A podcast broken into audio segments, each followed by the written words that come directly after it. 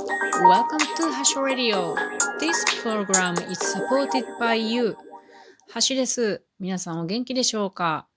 この番組では私が引っ越しを控えているということでね、しばらく引っ越しドキュメンタリーっていうテーマで番組をお届けしています。今日は、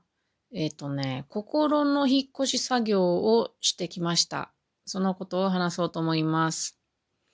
私は今は静岡県の浜松市っていうところに住んでいて、え2年間住んでいました。で、その前は和歌山県に住んでいて、その前は名古屋。で、その前に、えっ、とね、今の浜松市から近い愛知県の豊橋市っていうところに5年ぐらいかな、住んでいたんですね。で、たまたまその昔住んでいた近くの浜松市にまた来たわけです。それで、今日はその昔住んでいた豊橋の人たちに、あの、友達が3人会ってくれるということになったので、その人たちに、まあ、一応けじめということで、行ってきます。また旅立ちますみたいな、あの、挨拶をしてきたわけです。でね、私が、えー私の都合に皆さん合わせてくれたわけですよ。貴重なお時間を。本当にありがたい人たちだなって思って、なんとも感謝しきれないわけですけれども。まず一人目会った人は、えーこのラジオで山登りの仲間として何回か出てくださった M さんです。今日は M さんと、その静岡県と愛知県の間にある湖西連峰っていう山脈があります。低山の山脈があるんですけれども、そこをね、歩いて、んで、まあ行ってきますという話をして、っていう感じだったんですね。この湖西連峰っていうところは、うーん、M さんが山デビューしたとこなんですね。で、私もそうです。山デビューしたとこなんです。で、二人でもう学校のようにしょっちゅう通ってたんですね。そこの湖西連峰。なので、とても二人の思い出の場所なんです。その山は低山ですけれども、距離は長く歩けるんですね。今日は、うん今日でも7.5ぐらい歩いたと思うんですけれども、それを真冬も真夏も、まあ、つまり暑い時も寒い時も二人で歩いてました。で、そこを歩いてるうちに山登りについていろいろ学んだし、体力もついたわけです。で、私にとっては、その湖西連峰を歩くのは、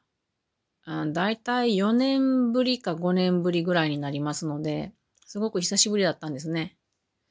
で、二人でいろいろ思い出話をして、まあ、アホな話もして、笑い合って歩いてきました。で、この M さんは、あの、距離は離れてしまうけれども、山仲間なので、あの、彼女も岐阜県は山がいっぱいあるから楽しみだって言ってこ、言ってくれたんでね。ちょっとまあ気軽に一緒にこの湖西連峰登ろうよということはできやんけれども、これからも一緒に山登れるねっていうことで、えーちょっと寂しいけれど、うん、また会えるっていう気持ちでいます。で、その後は、R さんっていう方に会いました。R さんは、あの、なんとアキレス腱を切ってですね、断絶して、それで手術を受けた時にですね、腰椎麻酔っていうのかな、それをした時に合わなかったっていうことで、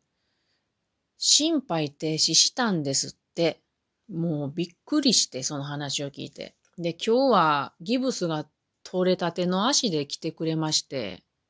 ちょっとびっくりしましたね。で、その心肺停止した時に、R さんが夢を見たのを覚えてるって言って、めちゃくちゃ気持ちよい中で、河原で遊んでいた夢を見たって言っててね、それ、三途の川やんけっていう話で大笑い、大笑いしてしもたんですけれど、よう帰ってきたな、って言って。まあそんな方で、あの、どんな方っちゅう話ないけど、彼女はいつもすごい刺激をくださるんですね。で、彼女はプロの占い師なんです。で、私がね、ちょっとよくわからないことがあったんです。占い界では今、今年からかな、風の時代に入ったっていうことで、こうなんか湧いてるんですよ。皆さんご存知ですか？で、これが風の時代っていうのが240年これから続くっていうことなんですけど、そこが私よくわからなくって、でもちょっと気になった、なってたんですよ。なぜなら私は水亀座なんですけれども、水亀座っていうのは風の時代の人だしいんですね。だからどういうことあの、私たちの時代だっていうことはなんとなくわかるんですけれども、どういうことっていうのを今日聞いたらね、ますます、うん、難しい、難しいことを教えてくれたんだけれど、うーん、ま、まあ、私にはわからんけれども、簡単に噛み砕いてくれたから、あの、なんとなくわかったんですけれども、でも私は2023年から活躍するよっていうことを簡単に言ってくれて、それまではそれの準備として勉強とか、うん、自己投資とか、それに向けたことをしていく必要があるんだよっていうことを言ってくれて、よしよし頑張りますと、そういう話をしてました。あと私に向いてる職業職業とかもいろいろ教えてくれて、まあ面白い人やなって改めて思いましたね。で、彼女もね、えー、っと、多分岐阜に遊びに来てくれると思うので、これからもつながっていけるなと思って嬉しかったです。で、最後に夜になってしまったんですけど、N さんっていう人に会いました。N さんはね、すごく気を許せる人っていうか、まあみんなそうなんやけれども、ほわーんとした方で、交換日記をしてるんですね。私と N さんは。年に1回ぐらい送る感じかな。うん。なんか、なんて言ったらいいかわからんけれど、とにかく楽しかったですね。で、N さんも和歌山県にも来てくれたり、名古屋にも遊びに来てくれてたりしたんで、あ、距離は離れてしまうけれども、また彼女もね、岐阜に遊びに行くって言ってくれたんで、楽しみにしています。ということで、今日は友達、ありがたい友達に、まあ、一応お別れっていうか、行ってきます。また行ってきますっていうことをお伝えできたのと、あと、私と M さんとか、あの、思い出深い山、豊橋と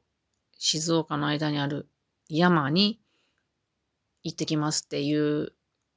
ことを伝えたっていうか、心の中で伝えた。で、山から見える太平洋の景色にも行ってきますということを心の中で伝えました。それから、かつて私が 4, 4年か5年か住んでいた豊橋の町をしっかり見て、まあ、もう住むことはないだろうと思うんやけれども、行ってきますって言って伝えてきて、それから最後にね、あの、豊橋っていう町に、おかめ堂っていう和菓子屋さんがあるんですけれども、ここのあんまきっていうお菓子が私は大好きだったんですね。なんとか閉店間際2分前に滑り込んで買うことができて、あの、買ってきました。なので、お菓子にも行ってきますっていうことを伝えたっていうか、まあ食べるだけなんですけども、そういうことをした一日でした。めっちゃ疲れたんで、あの、今日は頭が回ってませんが、今日はそういう引っ越し作業をした一日でした。全然この家の片付けは手つかずです。また明日頑張ろうと思います。それでは皆さんまたね。